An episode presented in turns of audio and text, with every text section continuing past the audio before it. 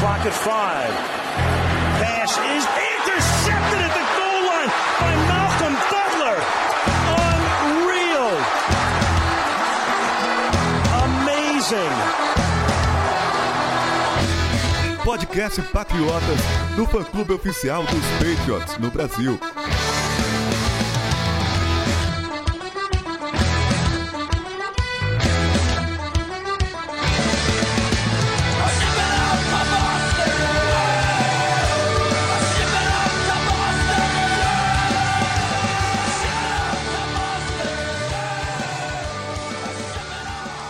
Sejam todos bem-vindos ao podcast Patriotas número 247. Eu sou o Felipe Von Zuben e tem aqui comigo o Arthur Cunha. Olá, Felipe. Olá, ouvinte Patriotas. Felipe, bom ter você de volta, mas tô achando coincidência você voltar logo na partida que a gente humilhou o adversário. Ah, quem é esperto é esperto, né, Rodolfo? É isso aí, Felipe. Um abraço ao Felipe, ao Arthur, a todos que nos ouvem. E o Sidney não queria que a gente falasse isso, mas ele não veio hoje porque o Brindle Bolden acabou com o jogo calando o Sidney. É, é, tem algumas coincidências, Arthur, estranhas, né? Coincidências, coincidências. Quem, quem não imaginava que Brandon Bolden ia ter seis recepções para 79 jardas e um touchdown? Recepções, não foi nem corridas. Quando foi a última vez que o Bolden fez um touchdown? Foi contra nós? É, eu acho que foi né, no, no, Milagre de Miami. Desde lá, o Sidney tomou mais ódio dele do que já tinha, porque o Sidney já odiava o Bolden. E agora, quando o Sidney deveria estar aqui, presente, para se redimir publicamente, ele inventou o Miguel. Então eu vou, eu vou fazer a desculpa do Sidney. Não, pera, pera lá, meu. Não é ódio também, hein? Eu, eu só acho que ele não tem que estar tá lá, mas não é. Eu não odeio o cara, não. vamos com calma, vamos com calma. Os cowboys. os cowboys, os cowboys. Vamos lá então. Eu tô comendo, gente. Porque foi o que me restou. Enquanto eu gravo, eu como. É... Patriots e Jets, atropelo. Vamos falar um pouquinho dessa partida. Que, pô. Será que. Eu fiquei nessa dúvida na minha cabeça, Rodolfo. Será que a gente jogou igual, por exemplo, aos Cowboys? E aí, por causa que os Jets são pior, a gente atropelou? Será que o Jets não é tão ruim assim? A gente realmente jogou bem de novo? É, é, é eu odeio quando acontece essas coisas de uma semana para outra que me dá um me dá um nó, sabe, de tentar entender o que tá acontecendo de verdade. É, Felipe, é, eu acho que é uma é aquela história, né? Toda semana a gente vinha aqui e reclamava que, que nós perdíamos por uma bola para um time bom, como, como os Bucks, como os Cowboys. E nessa semana a gente pegou um time que, pô, não dá para negar que é um time fraco, venceu uma partida até aqui. Mas a gente fez e tem que fazer quando a gente pega um time que é mais fraco, né? Nós é. vencemos com muita propriedade. E você falando em que nós jogamos bem algumas partidas, como os Cowboys, por exemplo, eu acho que se a gente pegar todas as partidas que nós fizemos até agora, acho que, que nós somos realmente mal contra contra os Saints e também no primeiro tempo contra os Texans, mas acho que nas outras partidas até que a gente se saiu bem e, e, esse bom desempenho acho que é meio reflexo de uma crescente que o time tem. Ainda temos problemas, mas acho que a gente vem jogando bem nas últimas partidas. É, igual eu falei semana passada pra você, Arthur. Tem um time aí, né, cara? Não dá para se jogar fora, não dá para se ser extremista igual muita gente tá sendo, de falar, ah, é uma bosta. Tem um time aí, cara. É, não é um, não é um elenco para Super Bowl contender. Acho que para esse ano, pelo menos, não chegar longe nos playoffs. Mas é como a gente falou, não é terra arrasada que nem era na temporada passada. Temporada passada realmente foi um desastre. Esse ano a gente vê que a gente tem peças, a gente tem um material humano que dá para que dá para pelo menos competir. O que a gente não via no, no ano anterior. E o que o Rodolfo mencionou, é, por que a gente venceu, o que a gente fez e o que a gente realmente tinha que fazer quando pega um adversário mais forte, que é passar por cima, a gente pegou o Houston Texans, que também é um dos times mais fracos da NFL dessa temporada, e foi um sofrimento. A gente ganhou no finalzinho. Então, querendo ou não, mesmo sendo o New York Jets, já mostra evolução. Até porque não é todo dia que você faz 50, 54 pontos. A última vez que os Patriots fizeram mais pontos do que nessa partida contra os Jets foi apenas em 2003, 2013 contra o Pittsburgh Steelers. Agora, uma coisa que para mim ficou muito clara, Arthur, que não dá para negar, é a diferença que fez eles não terem o CJ Mosley, né, cara? Porque a gente conseguiu correr, coisa que a gente não conseguiu direito no primeiro jogo contra eles, e a gente conseguiu correr pelo meio ali, funcionou muito bem. Angels, aliás, acho que a gente já pode até falar disso junto, que Angels com Carras e Shaq Mason no interior, é, o de um lado e o Enu de right tackle. Gostei dessa combinação e, como eu falei, funcionou muito bem com os três ali pelo meio para funcionar a corrida também em cima do onde não estava o Mosley, né? É, o Mosley é para mim o melhor jogador defensivo dos Jets e foi notória a, a falta que ele fez. No primeiro jogo, Damian Harris correu para 60 jardas, é, um pouco mais de 20 carregadas. Na partida de, de domingo, Harris de novo passou da, das 100 jardas terrestres pela segunda semana consecutiva. Então, é, é aquilo que a gente fala desse time dos Patriots. Se o jogo corrido começa a entrar, a engrenar, é um time que vai dar trabalho para ser parado no ataque. E o que você falou da, da OL, Felipe, para mim é a formação ideal, com o Trent Brown ainda fora, não sabemos quando e se ele vai voltar ainda nessa temporada, ele está na IR.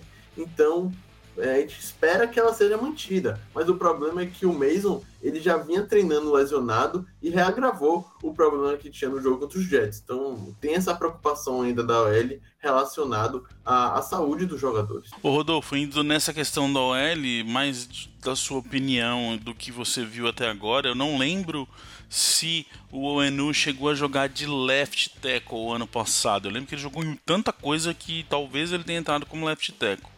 É, mas o Trent Brown voltando para right tackle, você acha que pode existir um perigo aí do Win ficar de fora e acabar virando Brown, Mason, é, Andrews, Carras e Oenu, por exemplo? É um bom ponto, Felipe. Eu, eu acredito que, que de, deva até ocorrer esse tipo de teste nos treinos futuramente, como você disse, se o Brown voltar, porque o Win, infelizmente, não vem passando muita segurança, né, cara? Já tá no, um dos últimos anos do contrato dele de calor aí. E, bom, se ele continuar com esse rendimento ruim, eu acredito que, que o Enu vai ter uma, uma chance de ser testado ali. Só que também é uma, uma coisa que é sempre difícil, né? Você entende bastante de OL, é o especialista aqui da galera.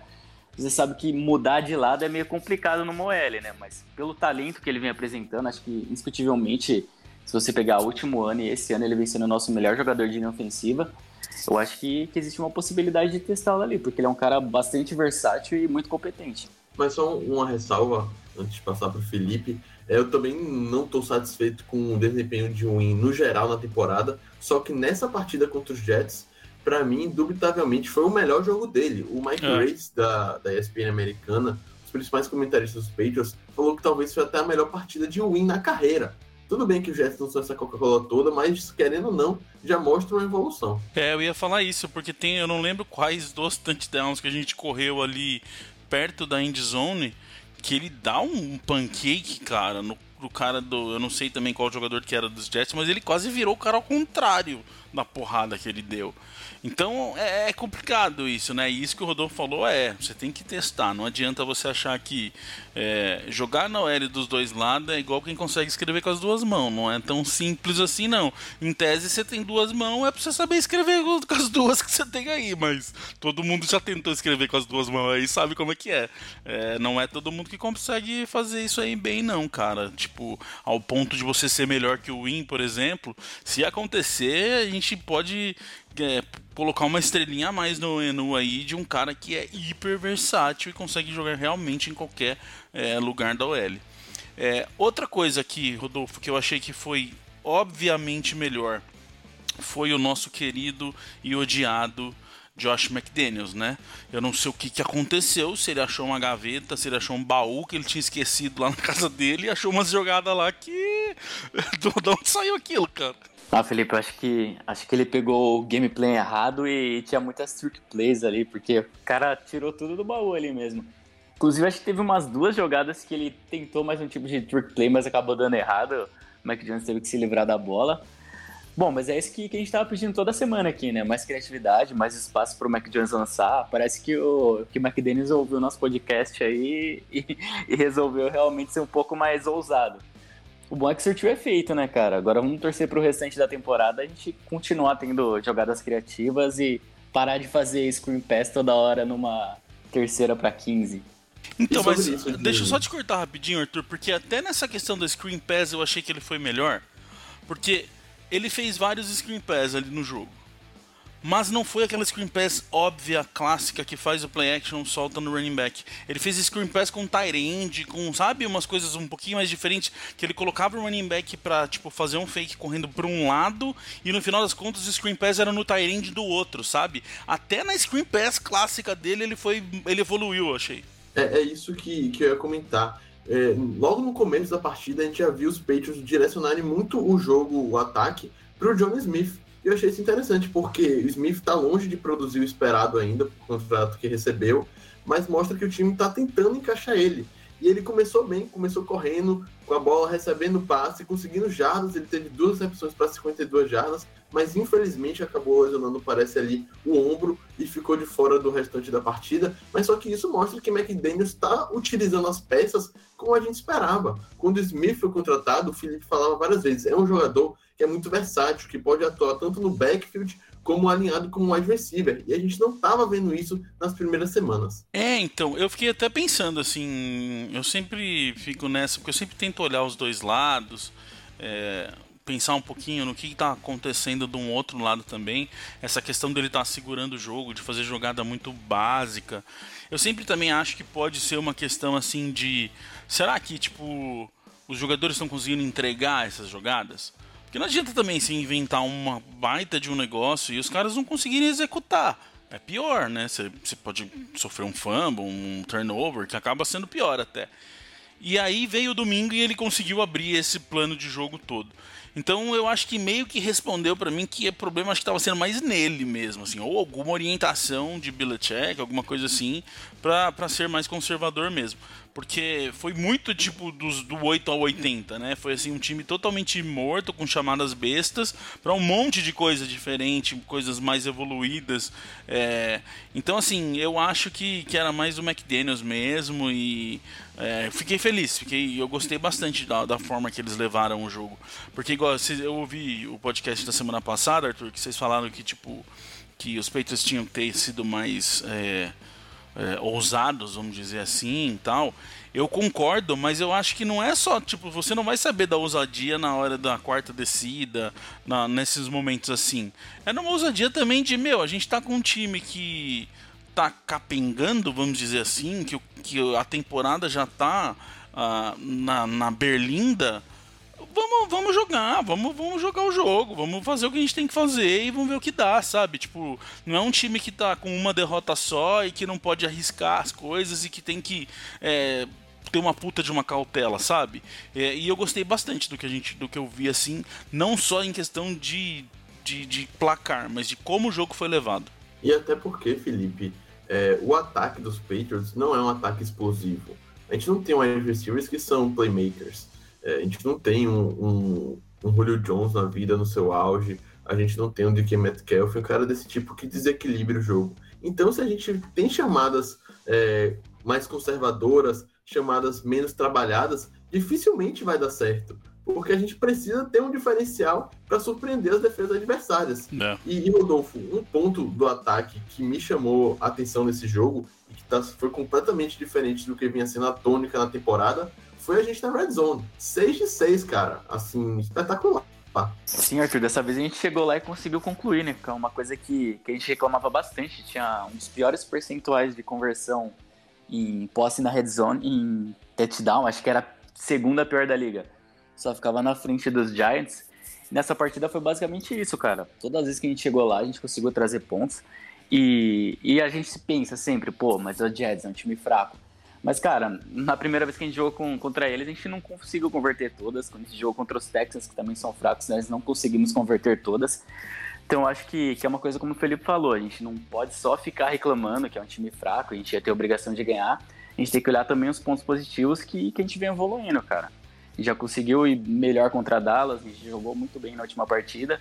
Como você falou, cara, se era um dos grandes problemas, algo que nos assombrava e nós somos tão positivos nessa partida, eu acho que, que é um, mais um ponto a enaltecer e, mostrar como a gente é um, um time realmente em evolução. É, e normalmente pro ataque, quando o ataque já não tá afinado no, no, no campo aberto, no meio do campo ali, é, com espaço para trabalhar, a hora que chega na red zone é muito mais complicada, porque para defesa é um trabalho muito mais, não muito mais, mas é um trabalho mais simples, vamos dizer assim, porque a gente tem essa ilusão, né, de que pro ataque, ah, falta duas jardinhas só, falta cinco jardinhas só, porra, tem que dar certo.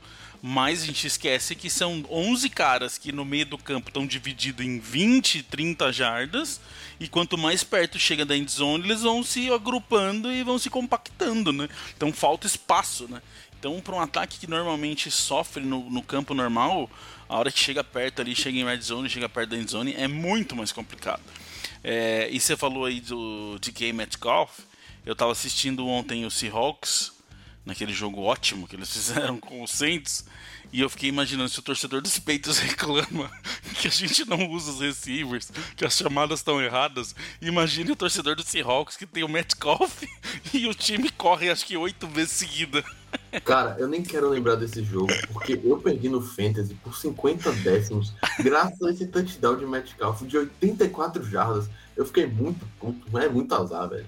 Imagina, você tem o Metcalf lá e você não passa a bola, que desespero.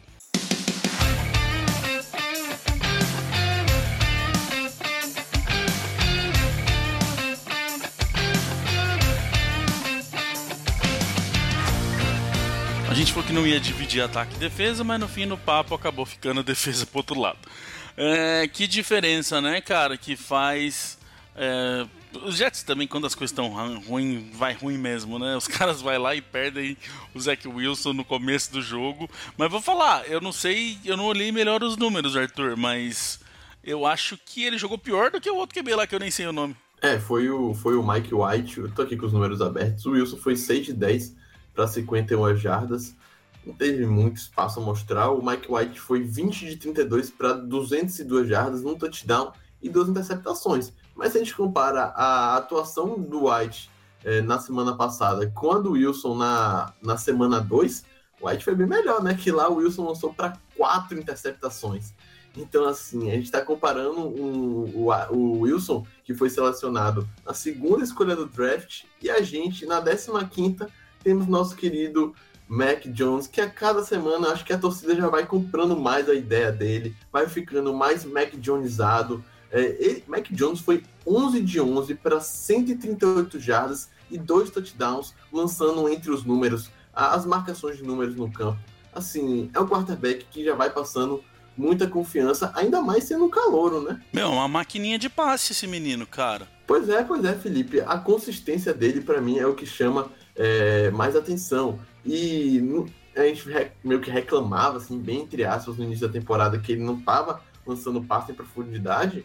E não era medinho dele, não, viu? Acho que ali era a orientação de McDaniels, de Belichick, porque a gente tá vendo que agora ele tá começando mais a soltar o braço e a bola tá chegando nas mãos dos recebedores. Aquele passe que ele deu no fundo lá, acho que foi pro Borne, que passe, que é isso. Como que alguém vê um negócio daquele e fala que o cara não sabe passar profundo? Mas tá, a gente ia falar de defesa e a gente já voltou pro ataque de novo. Rodolfo. Eu me empolgo com o Mac Jones. Rodolfo, uh, entre ali o front seven, eu acho que a maior questão ali é o Harvey Land, que entrou e não conseguiu jogar. Esse cara também, como sofre, né, cara? Parece que ele nunca consegue ter uma sequência, né, meu? Sim, a gente tá com, com os problemas de defesa, inclusive, né, Felipe? É, um tal de jogador se machucando, infelizmente jogadores importantes. E, e o Lange foi um, caso que, que ele acabou dando muito azar também, né? Porque a gente tinha ausência do, do Hightower, ele tinha a chance ali de mostrar que ele também tem consciência de jogar na, na rotação, mas acabou se lesionando, foi parar na, na injury reserve e ficar fora por pelo menos três partidas, né? E se a lesão não for mais grave ainda, ele acaba perdendo mais tempo após esse período. E e tem mais gente se lesionando aí na, na defesa, né? Também na secundária. Pois é, isso que eu ia falar. Jonathan Jones, né, Arthur? Também é, temos problemas ali. É, o Jonathan Jones já é um caso bem mais sério. Ele tá fora da temporada.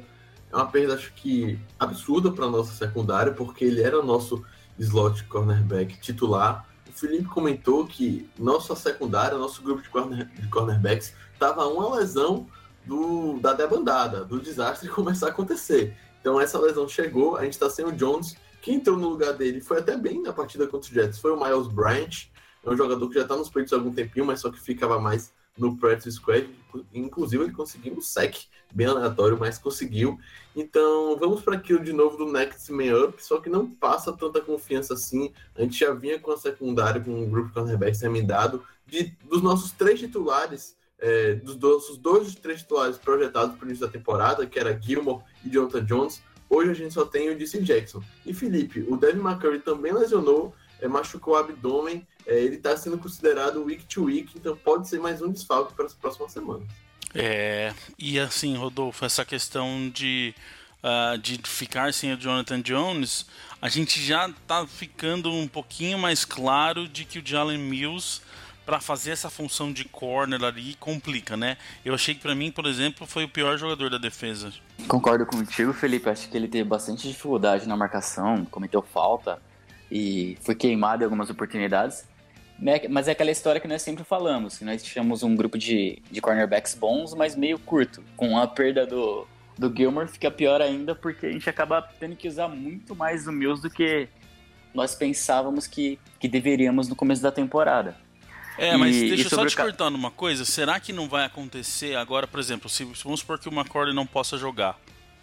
Será que não vão ter que fazer um ajuste aí, talvez resolva, não resolva, mas melhore para o Mills, de talvez eles vão trazer o Duggar para o fundo, trazer o Mills mais como safety mesmo, sabe? E de repente o Bryant como corner, sabe? Um reajuste assim, que no final das contas, eu acho que o Mills funciona muito mais quando ele tá bem de strong safety ali, mais solto no campo do que focado em um cara, sabe? É sim, ele é um cara que tem uma boa, uma boa versatilidade, mas ele realmente sofre nessa, nessa marcação mano a mano muitas vezes. E, e, como você falou, pode ser uma alternativa. Outra alternativa também é, quem sabe, o Williams ter uma oportunidade, né? Ele, ele teve bons momentos na última partida, teve dois passes desviado, desviados. Na verdade, que foram dois hits que ele, que ele atingiu no adversário e que acabaram soltando a bola. Então, se o, se o Mills não conseguir de fato render nessa posição, acho que, que o Williams vai ter boas oportunidades, mas ele tem que render também, que é algo que ele não, não vinha fazendo muito bem na sua carreira até então. E só voltando um pouco sobre o, o papo do Jonathan Jones, né? A gente tem o Sean Wade, né? Que veio de Baltimore, acabou se lesionando. Quem sabe ele se recupere da concussão e tem a oportunidade dele, né? E Arthur, eu falei do Duggar aqui. É um dos melhores jogadores da defesa no ano, hein, cara? Como esse cara tá jogando bem, meu. É um cara que a gente ficou todo mundo com o pé atrás. É, eu só queria ver mais ele retornar, porque toda vez que. Agora já tá toda vez já, tanto que ele tá interceptando. Mas a hora que ele intercepta, vira um retorno, você fica, vai, vai, Duggar, vai, Duggar, porque tipo, ele tem uma orientação, uma, uma experiência muito boa em retorno, né? É, pois é, ele é muito atlético, cara. Eu acho que finalmente a gente pode concretizar que a maldição da escolha de defensive backs de segunda rodada acabou. O Duggar veio para acabar de vez com ela e desde ano passado ele já dava flashes de que iria ser um jogador interessante, um jogador importante. E agora ele tá dando esse salto do segundo ano que a gente tanto esperava. E é um cara muito versátil. A verdade é que ele é a cara dos Patriots. Ele é literalmente a cara dos Patriots, ainda mais por ser safety. Então, é, ficou um gostinho de quero mais ali no retorno da, da interceptação. Mas, mas eu tenho certeza que haverá outras oportunidades. Que passe ele fez. Que, que habilidade de não deixar aquela bola pegar no chão, cara. Caraca, meu, é, é animal quando essas coisas acontecem. Você vê o replay, você vê o onde que o cara foi buscar com a ponta do dedo ali buscar a bola e não deixar ela pingar no chão, mano, muito legal.